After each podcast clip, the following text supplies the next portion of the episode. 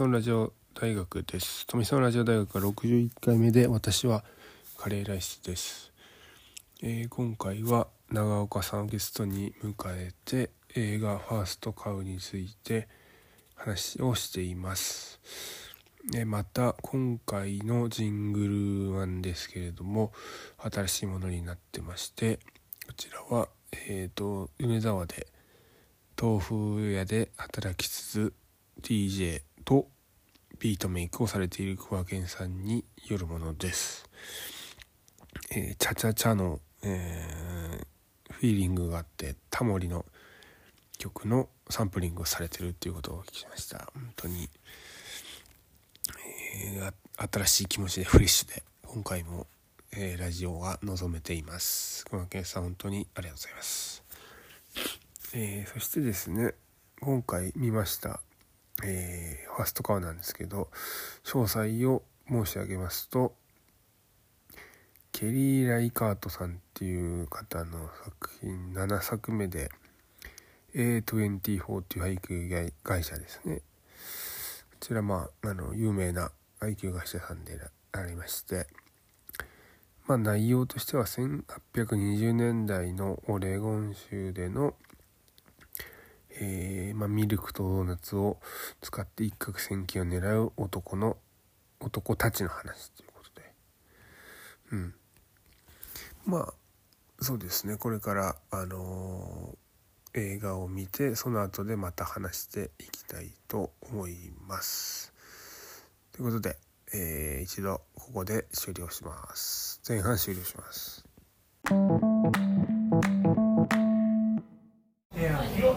やーでも見てきましたね。あのー道中道あのここ12年ぐらいでベストだっていう話を、はい。そうですね。でもねあの僕もなんか僕なりにいろんな見たりするんですよ今。はい。映画の映画のおもしが面白いなって思うところがなんか以前より変わってきてるんですけど面白いと思うところが多かったですそういう意味で。あの単純にドカーンとかすごいとかじゃない面白さを感じるところが僕はありました。でもなんかさっきも言いましたけど、うん。そもそもそういう映画そんなにお好きじゃないんじゃないか。なはい。はいはいはいはいじゃあはい。はい。っていう、うん。あのー。別に君の名はとか特に好きじゃないですすげえ嫌い。今のね。極端な例ですけど、うん。でも結構まあ寅さんとか好きなんですよ。あ水戸黄門みたいなのも好きなんじゃないかと思ったなんかもうお決まりのみたいな。で笑いあり涙あり。最後人員あトラさん好きですよ、ああいうのも好きなんだけどまたこう寅さんとは違う世界だったりとかね。スピルバーグも好きだしあのダイハードとかも。ダイハードも好きだしメミッションインポッシブルもミッションインポッションインポッシブル去年ベストです。だからね、でもなあのあらす、ね、ファーストカーのあらすじを、まあ、言うと冒頭でも喋った通りまあ一攫千金をね狙う狙うっていうかもうダメ人間なのかな。言ってしまえば二人のダメ人間があのー悪いことしちゃうと。でなんやかんやある。てかさ2時間ありましたけどこの内容っていうかストーリーで2時間っていうのもやっぱり丁寧に撮ってるなってことですそうですねうん冒頭のシーンとかやっぱりいや冒頭ねこれいるかって思ってたんですよ時間かけんなみたいな絶対このプロローグいらねえだろって思って見たんだけど、投資です。いりましたねうん聞いてたのかなあの聞いてたのかなっていうかまああれがあるのとないのではちょっと全然違う。うん。まあ要はその、うんと料理人のクッキーと言われてる男性の方がえーとまあ最初ね、えー、と寮のグループの料理人として、まあ、雇われててその後にえーとま、生活してる上で知り合ったルーっていう中国のまあペテン師って言われてたけど、まあ、そういったような方と一緒に生活することになってでそこからあの牛乳を盗むんですよねあの男爵みたいな方の屋敷の。それでドーナツを作って稼ぐんだけどまあそのバレちゃって盗んでるのが逃げるっていう。簡単に言うとまあそんなような話ですけど。てかそれ以上な筋はないと言っても過言そうではないだよね、なんか悪いことして見つかって逃げる話っていうことですよね。でもうあのアングルみたいなものとかそういったものがやっぱ素晴らしいんですか？ね素晴らしいです。なんかそこなんだろうなと思ってみアングルっていうかあスタンダードサイズだったじゃないですかうんうんうんつまり価格的なところまああえてやる人結構いるっているんですけど。でもまあ今一番オードソックスな価格じゃないですよね。うんうん。じゃないんだ今もうちょっとこう横に長いわけじゃうないですんうん。か、ビスタとかシネスコとかなんかいろいろあるんですけど、でやっぱりこうあの価格にするっていうのは一つは、まあ企業開拓西部開拓時代なのでまあクラシック映画を意識してるのかなっていうのが一つとあとやっぱり横にこう広がらない分画面が奥行きをまあ意識させる見てる側に。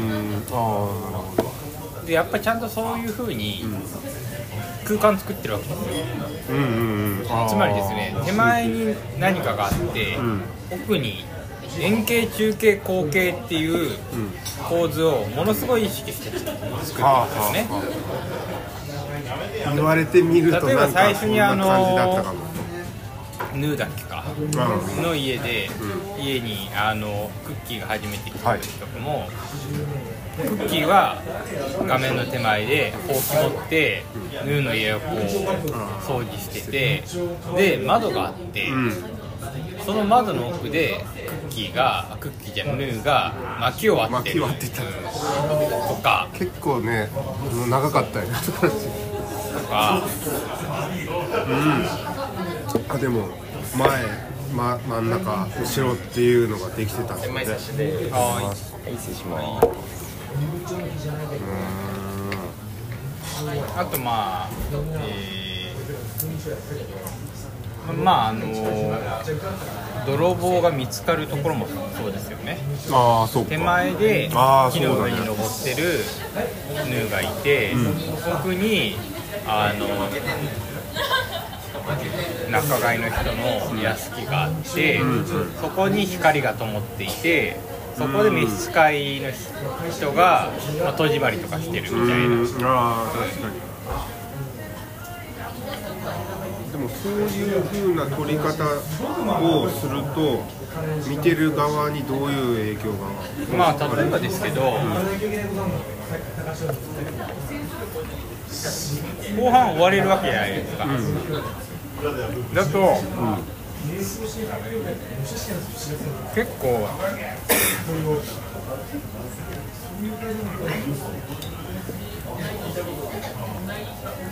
作劇的なところから言うと、接しの視点というか、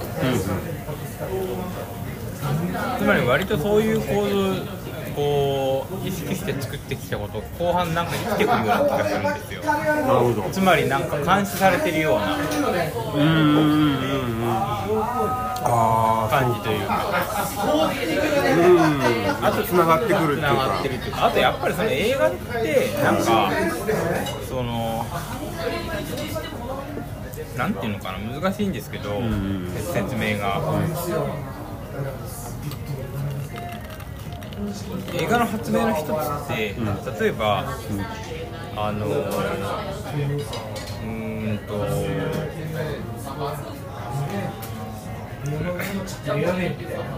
外のシーンとって、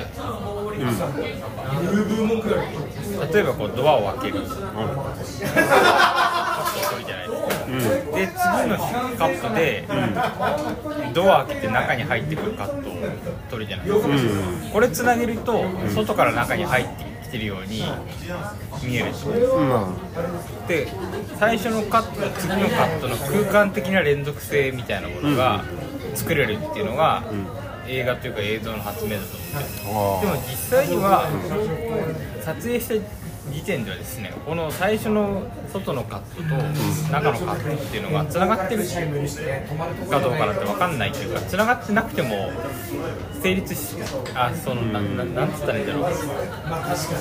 つまりですね僕の家の前の外で扉を開けて中に入っていくシーンを撮った後に、カレーさんの家の中で、えー、と扉を開けて中に入ってくるカットを撮ると、あたかも僕の家の外とカレーさんの家の中が編集でつなげるとねつながってるように見えるわけじゃないですか。説明わかりやすい。映像って、はい。でなんかこういうなんかこう空間の構築というか、うんうんうん。ああなるほど。っていうのがなんか僕あの映画見る上で結構ねあのこれ作れてるかどうかみたいなのが、あのなんていうのかな映画を見る上で結構僕の中で、まあ、ウェイトを占める時があるんですよ。映画によるんですけど。あだからその編集とあとまあさっき言った構図円形中形近形みたいなによってその意識させるというか空が間の広がりとかあるいは空間の逆に短絡だとかうんなるほど。そこが秀逸だったと今回まあそうです。あの見つかるところのシーンとかもやっぱりすごくてあなんかあのさっき言った木にあなんかねヌーが登ってて遠くにあの屋敷の明かりが見える、うんうんでそのカットと下にいて引き絞ってるクッキーのカットと、あと屋敷の中の、はあ。の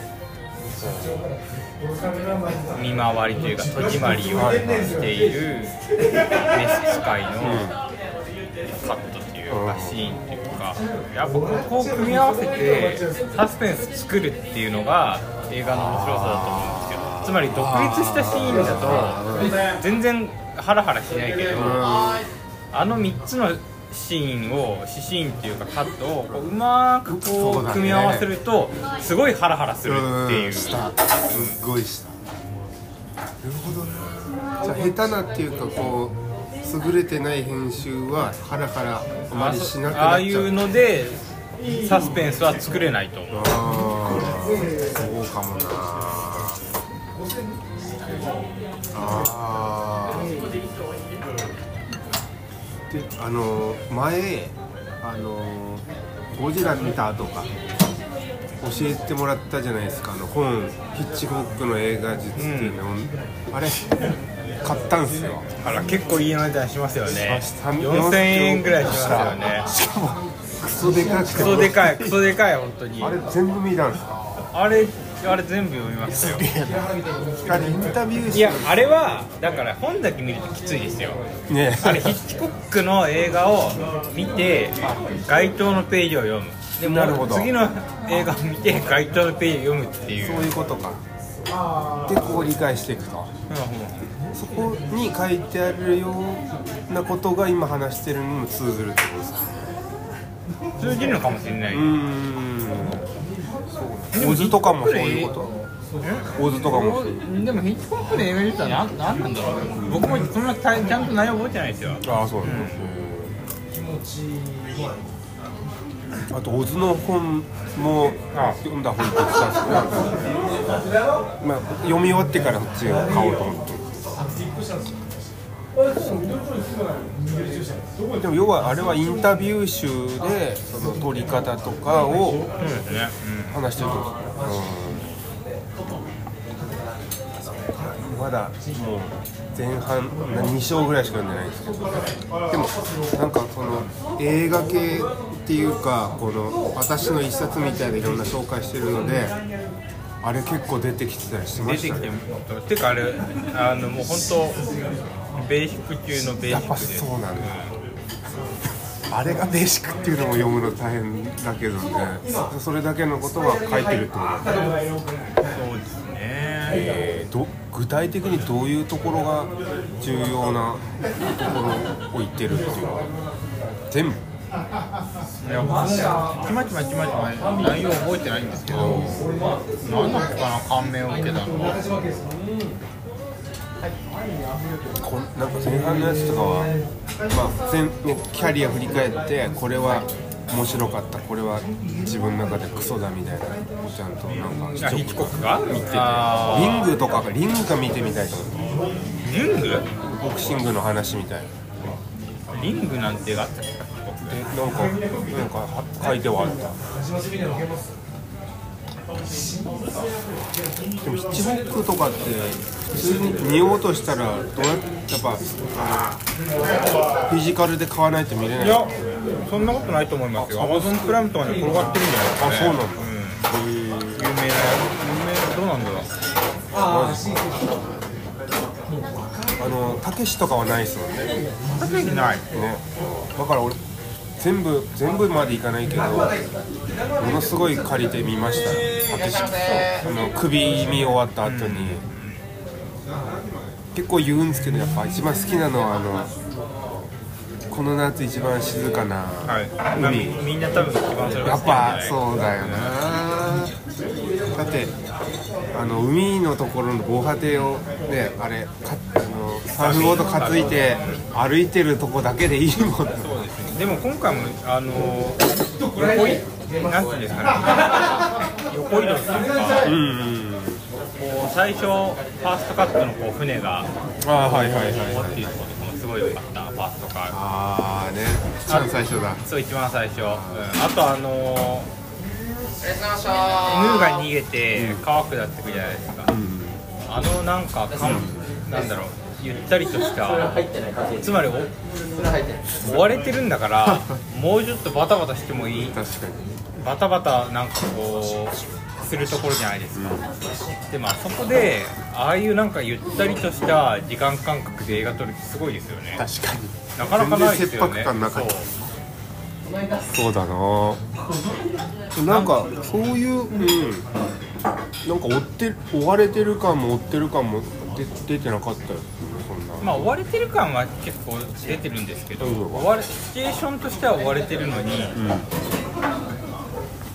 なんか映画がせこせこしてないっていうところうん。まあ俺がはわ分かる。すごく良かった、うん。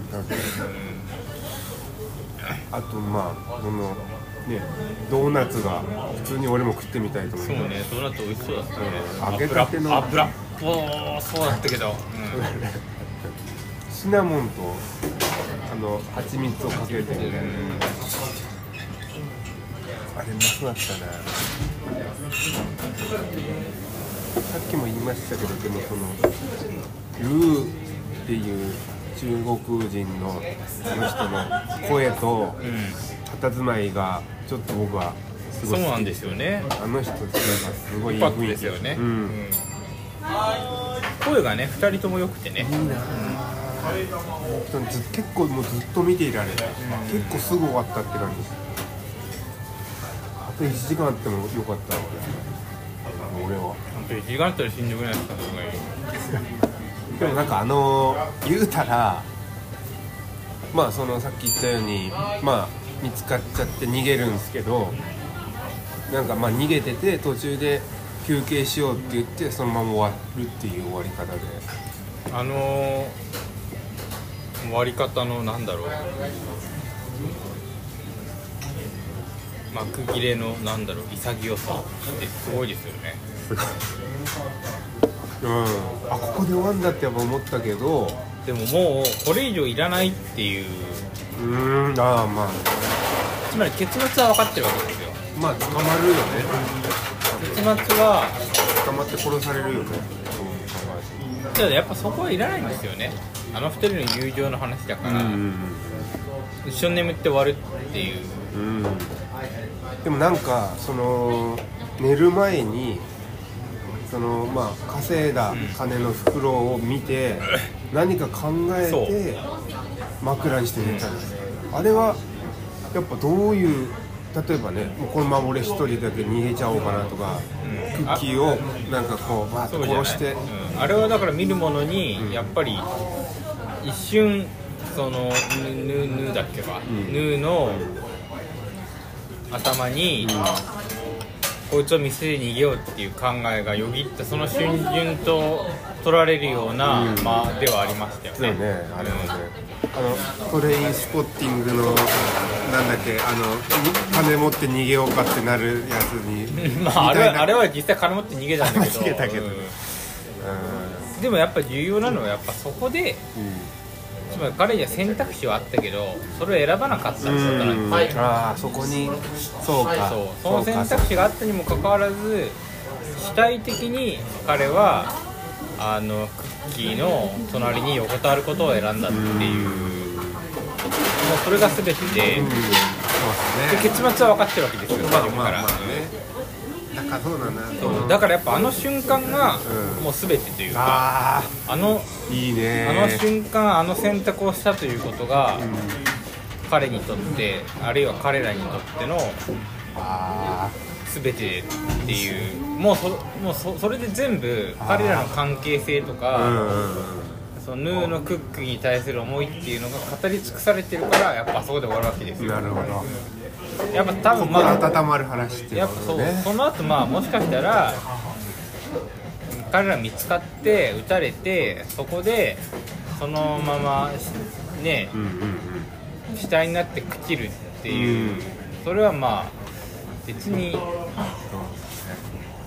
描かなくてもそれはやっぱ主題じゃないんでしょうね。うん。ああよいなんか気持ちのいい余白っていうかね、やっぱり。ああこういい映画いい映画ってそういうことなんだろうな。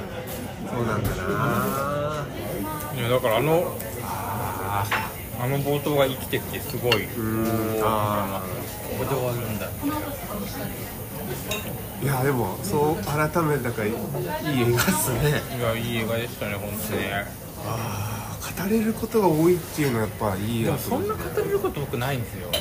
そう。なんかいろいろ言語化できないところがいっぱい。あそのほらインディアンみたいなのが結構重要な感じで入ってきてたりした感じあったじゃないですか、要はそのえー、とどっかの国のパリかどっかのなんかお偉さんが来て、うん。でなんか原住民みたいな人がいてなんか通訳したりして。リリー・グラッドストーンね。ああの人有名。そうなんだ。有名っていうか有名になりました。あなんかビーバーのね尻尾がどうとかいろいろ喋ったけどあれが何かに関係してるわけじゃないなんかでも当時ってよく僕もあんまり詳しくないけどわからないんですけど、うん。うまく白人入植者に取り入って、その取り入るというかその環境の変化に適応して、うん。うんこう白人とうまくやってうん。あの富とかを得るうん。インディアンのその部族っていうのが、うん。なんか結構いたようですよ、うん。そういう部族の一人というか、うん権力者の一人なんじゃないですか。あれですよねあのえっ、となんなんちゃらインディアンっていうなんだあこういう時入れないんだよな。あのアメリカの方の先住民がそのウランを白人に採掘させて、今原子爆弾の燃料なわけじゃんウランでそういう風な歴史があるから白人はその後でもうあいつらはもう最悪だって言い言い継がれてるみたいな歴史もあるみたいです。ねまあそうなんですね。でそこで面白いのがまあ言うたら広島と長崎に落ちたわけですよ、だからその負い目を感じてるみたいでこのインディアンの人たちが。日本人人たちが来るとすごい優しくしてくれるごめんじゃないけど、ん。一緒に白人をやっつけようみたいなノリで話しかけてくるらしいそうなんね。うん。だからそうずっと覚えてるみたいです。ねその語り継がれてるっていうのはそういうこと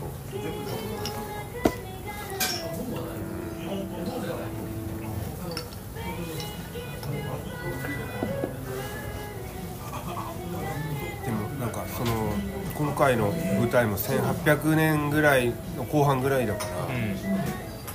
要はその酒場であのえー、と汚い酒場でなんか酒をバンバン飲んでるシーンがあったじゃないですか。ウイスキーウイスキー。銀2枚みそたいな。そうよくわからんみたいな 高いのか安いのか、うん、あと貝殻とかね。貝殻貨幣になってるのは熱かったですね、うん。ど価値あったんですね貝殻、いやでもあの辺でしか通じないんじゃないですか。いやだからヌーがなんか持って持っていこうとしてたっていうか現実に持って行ってたけどうん果たしてなんかその他の地域で貨幣価値があるのかどうかわかんないものがいっぱいありましたよねあれね。謎だよね。説銀とか銅とかはさすがにあると思うけど。ねえ。だからい今の今で換算して銀1枚が何円なのかがなんかちょっと全然りあの見当がつつきづらいというか。うんまああのそこら辺の相場はやっぱり変わるんじゃないですか。まあね。うんやっぱなかなかほらあの物流がうん。しょぼい地域だからうん。手に入りやすいものと手に入りにくいものが現在の日本と全然違うと思う。うん。だからウイスキー2杯がだって銀2枚でドーナツ1個が 銀 5, も銀5枚から10枚とかじゃないですか。どういうっていう。なんかこのこのこの相対価値がうん。本当になんかこの今の日本と比較して妥当なのかどうかっていうのはだだいぶ謎ですよね。謎だよね。ど何が何だかっていう感じだったでだって牛乳っていうもの自体の価値がもう殺したろかっていうぐらいの価値があるわけでしたもんね当時。あの人たち殺したろかっていう盗んだから腹立ったっていうのは。まあそうじゃないですかやっぱり、うなるほど。でもまあ一般の人たちには全然手に払えないものだったってことですよね牛乳は。ん、この地域だとそうなんじゃないですか。ただ単にそこはそうだったってああそうじゃないやっぱり。あの当時でもなよくわかんないけどモンゴルとかだと飲み放題なんじゃないですか。知まあ知らんけど、ねまあ場所による場所にうん一頭しかいないんですもんだって。あの辺じゃまあねか価値は上がるよね。だと思います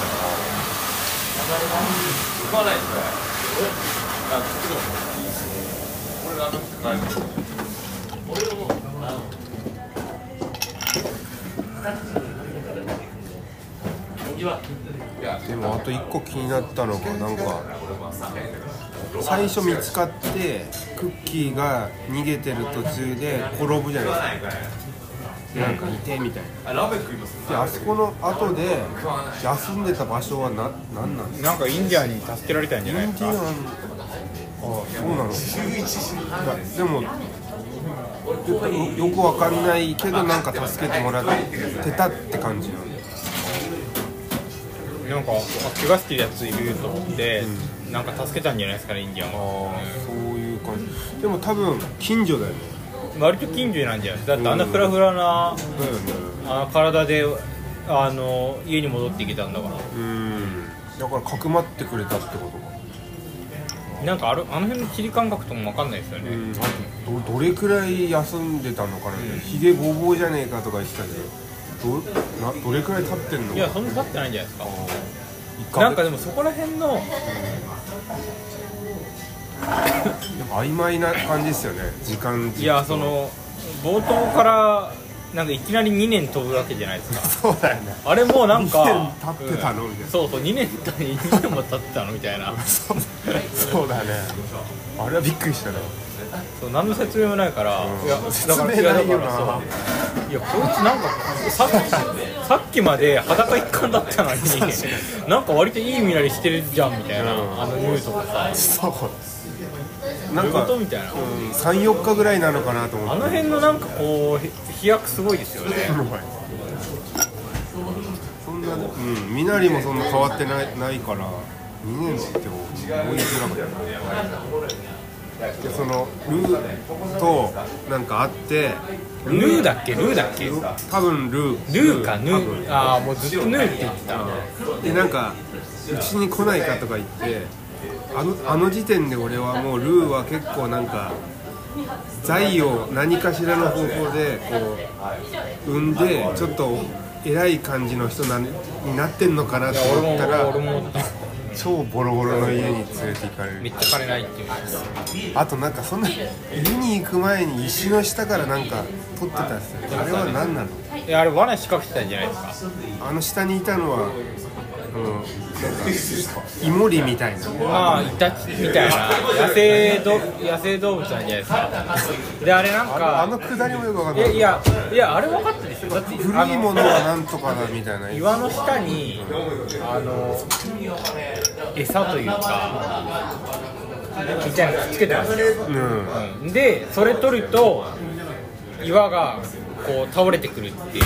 でもそんなくらいで死なないよね。え？それくらいじゃ死なないんじゃないかと思ってえ死ぬんじゃないやっぱパチャンぐらいの感じでもうなんか避ければ。結構重い石なんじゃないですか？でもでも結構ありましたよやっぱ。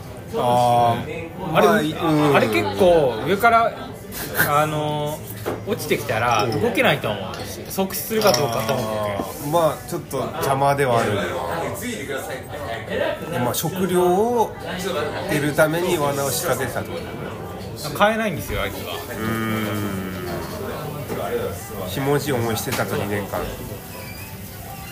で結構なんかあのくるみとかなんかうんうんうん割ってたじゃないですか、はいはいうん割ってた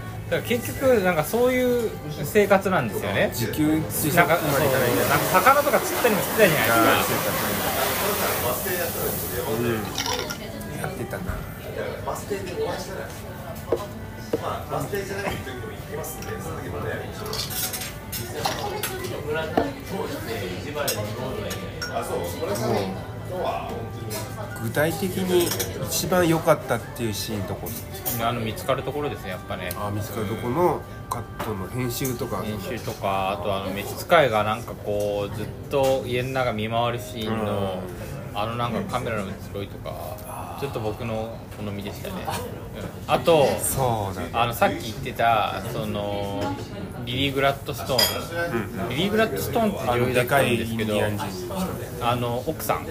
奥さんねはい。奥さん奥さん。奥さん、うん、あのちょっと散歩行こうやって言って、あの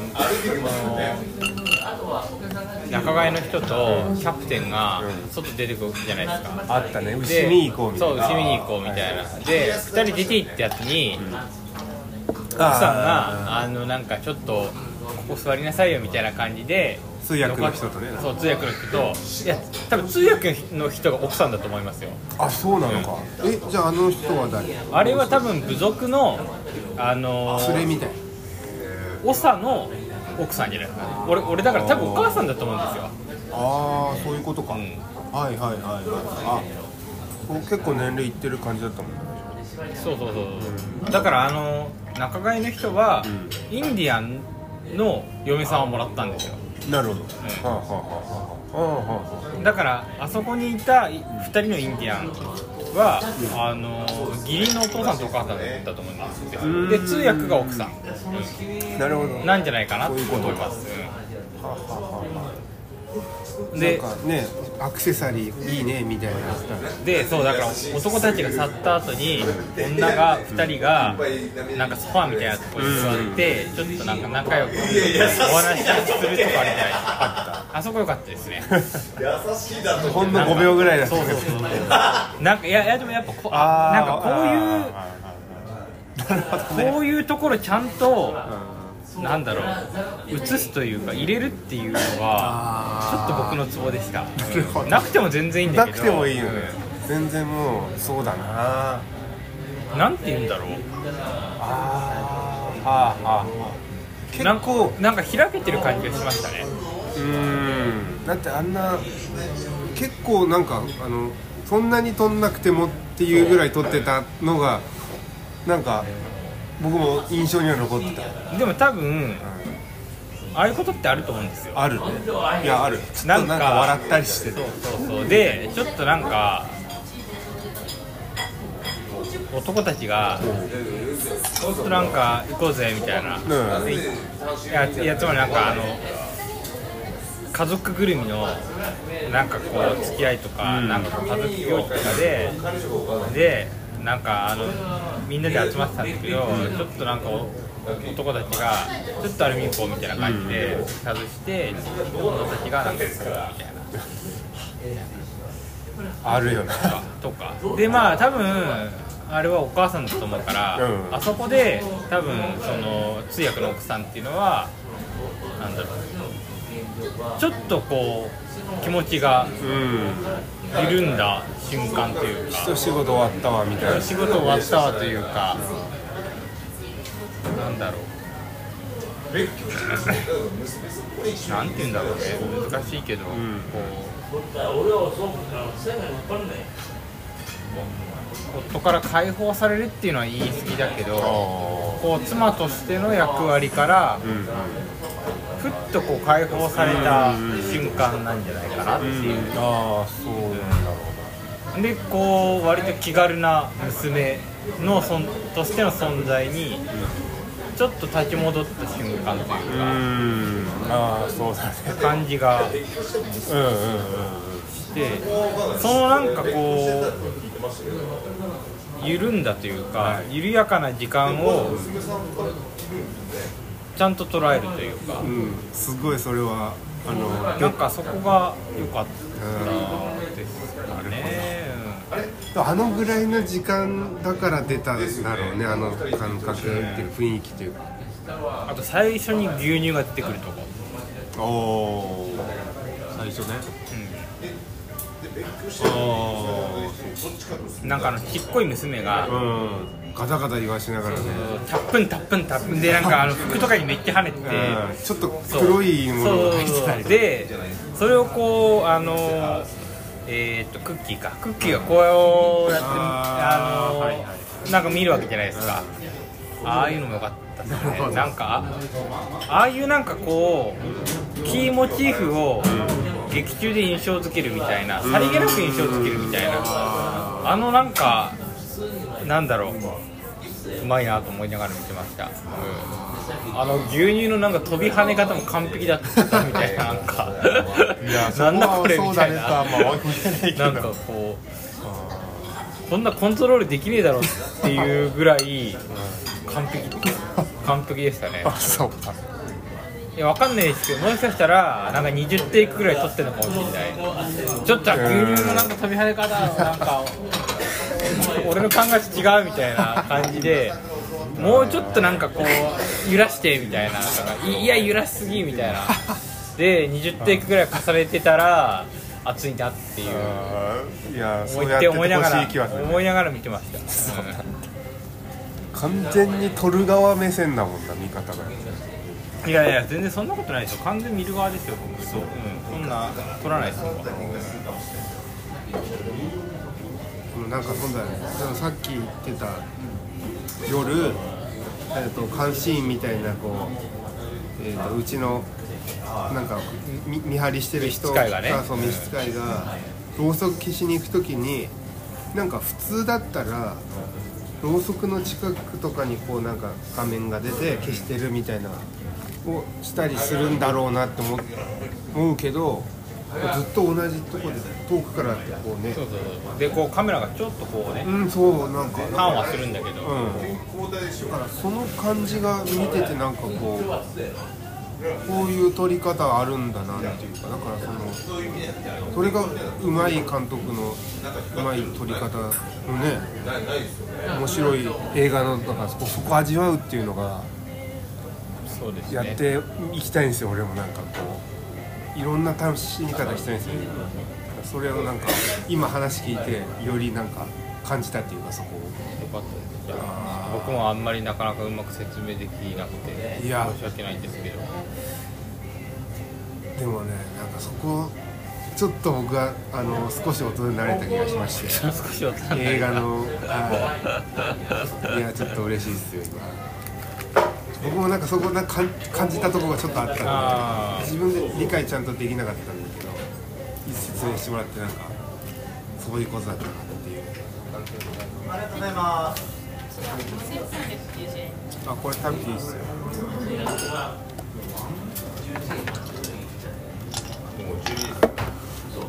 でも枯葉も見たいんです。よねカウリスマキ予告やってましたね本当そうだった面白そうです。よねあれねてか予告なんか全部良かったですね。うんあのアウシュビッツのね刑務所の証言のやつも見たい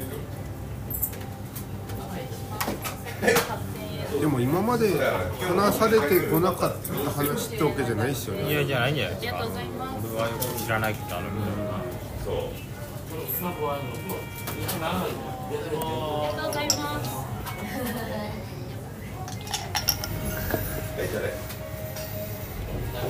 でもあれいたなあの人いたな。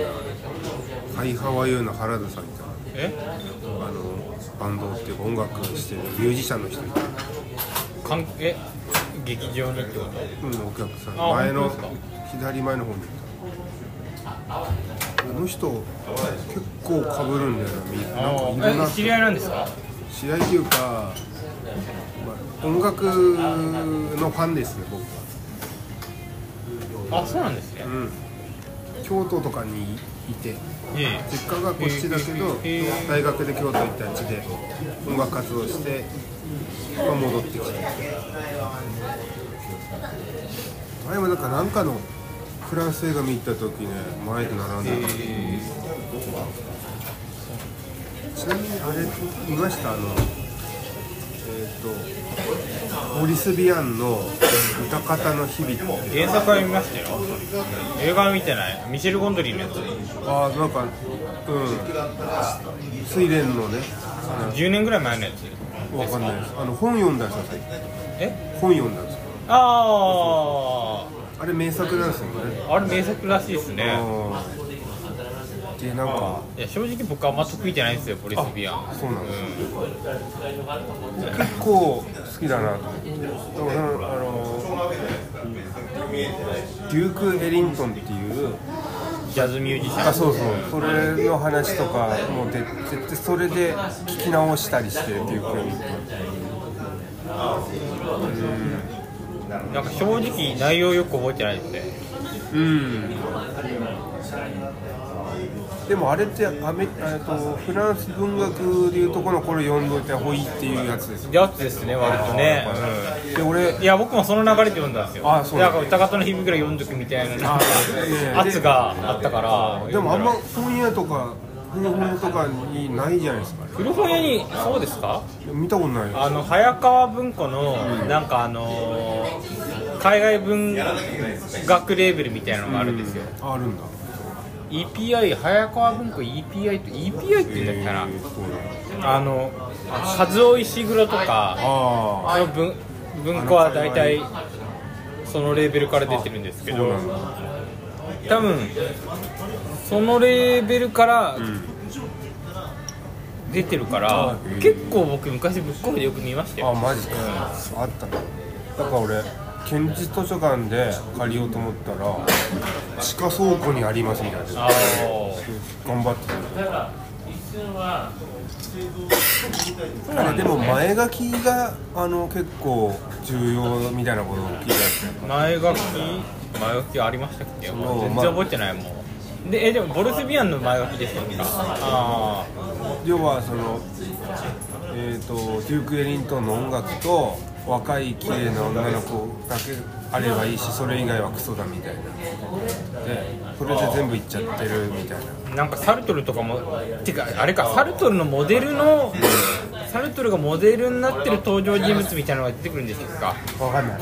あなんかそんなこと言ってたよな。で俺がななんでそこ行き着いたかっていうとあの菊池成吉に最近めちゃくちゃハマってるんですよ。最近でもないんじゃないですいかや僕が個人的になんかもうグッときちゃってあの人やってること全てが。で全部おさらいして YouTube でその翻訳家の東大の先生と対談してて、このボリス・ビアンの歌方の日々についてのトーク2時間ぐらい上がってるんですよ。それでいろいろ見てあこれ見なきゃなっていうんでついたんですけどだからその菊池成吉界隈で菊池成吉界隈って何なんですか、えっとねあるんですか？そんな界隈が。言うたら歌舞伎町っすね。貴重ね。あの界隈で起きてるいろんなこと。うんあの新宿の男。だから。もうちょっとその辺ねもうすごい研究っていうかもうすごいつっつきまくってるんですよ最近。面白い菊池成吉界隈って他に誰がいるんですか？えっとねあのー要はあの人がタブーレーベルっていうソニーの傘下でレーベルをやっててあとね菊池凛子とかもねそこから出してるんです。よヒップホップのアルバム。コってあの女優の？へえあんまり良くないけど俺あはー全部聞いたしスパンクハッピーっていう。バンクハッピーね。はい。あれあと DCPRG とかあの辺あとポリリズムのねああいうあとねペペカカレルとアントーレとかっていうオーケストラっぽい感じの、えー、と楽団っぽい前衛音楽とか南米のやつとかをやってるバンドがあってそれの DVD 買ってもう2枚組のオペラとかやったり。楽しい。ああそうなんですね。その流れで、まあ、歌から日々にいろいろあの、えー、と菊池さんが紹介しててボリス・ビアンを。ボリスビアンにまでたどり着いた、歌方の日々を読めた。はい、フランス文学とかだと他何読んだ方がいいあんまり今まであの絞ってこなかったんですよ。サガンとか。佐賀になんだろう。ああとあのー今フランス文学のスーパースターって言ったらミシェル・ウェルベとかでへえ面白い面白いっていうかまあなんか割と現代的なテーマが多いんじゃないですか。うん。あそうなんだなんかフランスのテロとテロとかをなんかテーマにした。ああ結構デモとか多いっすよね。ありますね。なんだっけ俺この前ねあのー、シネウィンド新潟の。はい。そこでテロにあって奥さん亡くした旦那さんの話の映画あるんです。よあれ見た？フランスだと思う。全然わからない。そんな映画あるんですか？そう。実話だったみたい。それ映画化した。のフランスの映画だと原稿だと面白い原稿っていうかまあ過去でも。あんま触れてこなかったんですよその。原稿だと僕じゃあのえーとギオーム・ブラックっていう人がの映画がすごい好きなんですけれどこの人バカンス映画バカンス映画？でもまあ割とバカンス映画撮ってるかな、バカンス映画だけじゃないけど、なんかでも割とうだつの上がらない男もしくは男たちのいまいちパッとしないバカンスというかとか恋愛とかをあのなんだろう撮る傾向のある。あちょっと見たいかもあのフォーラムのフォーラムでやってくれないかなって。最新作やってないんですよ。僕それ東京で見たんですけど、へー。それがすごい良くて、えー、あ気になる過去作品たまにやってくれるっすよねフォーラムで過去作品っていうか名作みたいなのとかああそうですね、あなんだっけ。あの女の子が、えー、と放浪して結局死んじゃうみたいな女の子の一人で。冬の旅？それ。あれがフォーラムで見た。あああれあれいいですよね。よかったあのやばい。監督の名前が出てこない。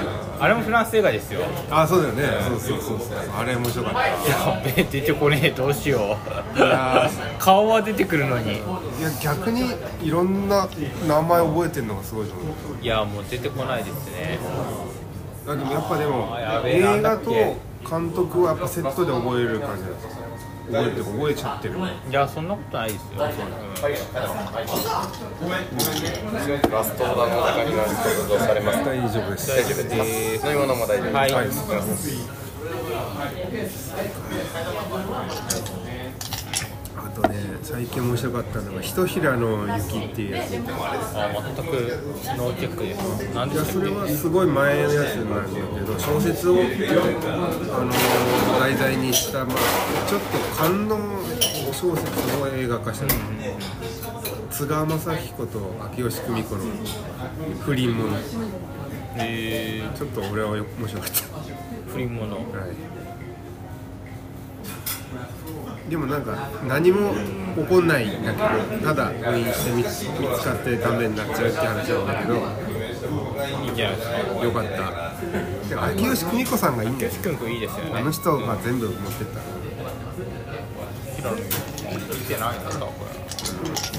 結構俺はいい。あとはあのね奥妻も面白い。れあ奥妻最あまあもうめちゃくちゃまああれ普通にエンターテインメントですよね、うん。あもう本当にねあれやっぱ薬剤映画とか大晦日も薬剤あの仁義なき戦い見たいってな。るあ本当ですか？うんなんかやっぱ一番最初のやつ、まあ面白いですよね。こちら広島っていうのがまた舞台がいいですねいやでもまあ今回はね本当いい映画見れてよかった。そうですね。でもほかげでもおかげねうん。よかった。いや単純に上映期間の問題で、あーねファーストカウンにしたのは、うんあと千年女優も僕の中で見たいなってあれって見たいというかまあ。あの昔やったやつをそうですそうです。よね。まあ、2000年ぐらいのアニメで、うんうんまあすごい評価高いですなんで今なのなんでなんですかね。ただあの監督のうん。4K リバイバルみたいなのが他の作品も今や今というか最近やってるんですよ。あのストップメイキングセンスもそうだね。ああいやまあそれ監督違うけど。あ違うのん、全然。えー。それはであの監督の 4K リバイバルがうん。今まあ単純にやってえー。なんかよ続いてるっていう。4K ってあれもう全ての絵絵アニメだろうがなんだろうがそのいい画質画像で画質で見れるようなあの構構造っていうかその見え見え方のが質が向上したってことなんですか？解像度が高いんじゃないですか？僕詳しくわかんないですけど、うん、あそうなんだ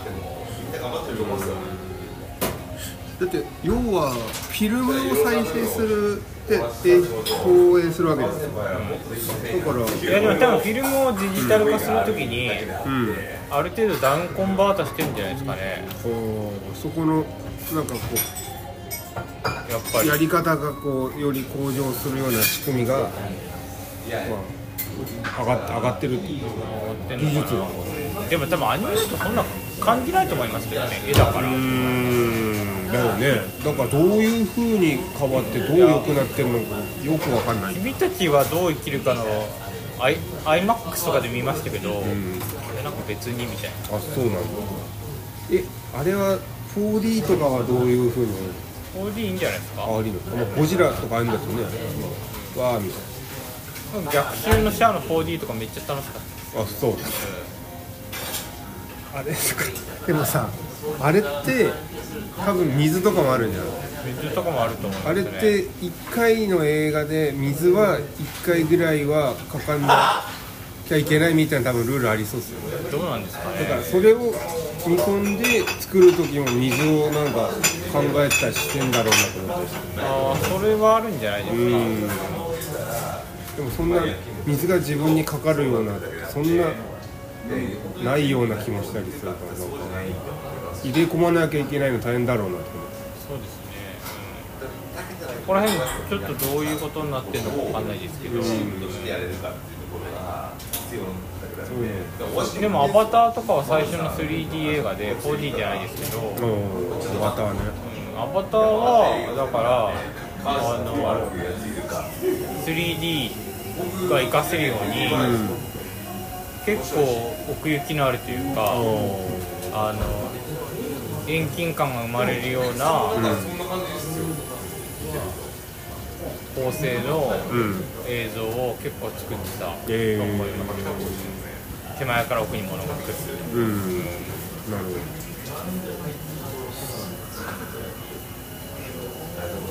でまあ菊池さんからもでも自分結構家でプロジェクターで見るんですけど、ブルーレイで絶対見た方がいいよって言われた。いや僕画質はどうでもいいんですよね。あそう実は、YouTube でもいいっていいみたいなまあまあ。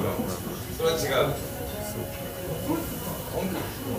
でビデオがいいとか言う人もいるしね。あーあのなんかノイズがあった方がいいみたいなね。あのレーザーディスクとか映像ディスクよくわかんないですよ撮ってないから。そうですねでまあとにかく今日はいい映画見ていい酒が飲めてよかったなってやいう。映画は良かったですね。ねもう一回見たいなって思うけど。でも木曜までだからな。あもう終わっちゃう。あ今週木曜で終わりかでもおすすめしたいっすね。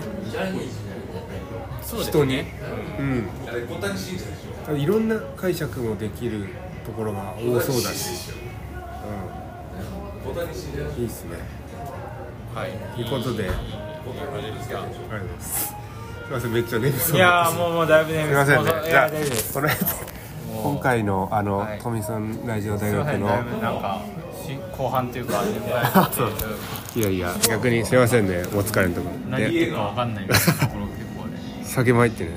それで富そラジオ大学61回が長岡さんを迎えてファストカーについて話すというラジオでした。ありがとうございました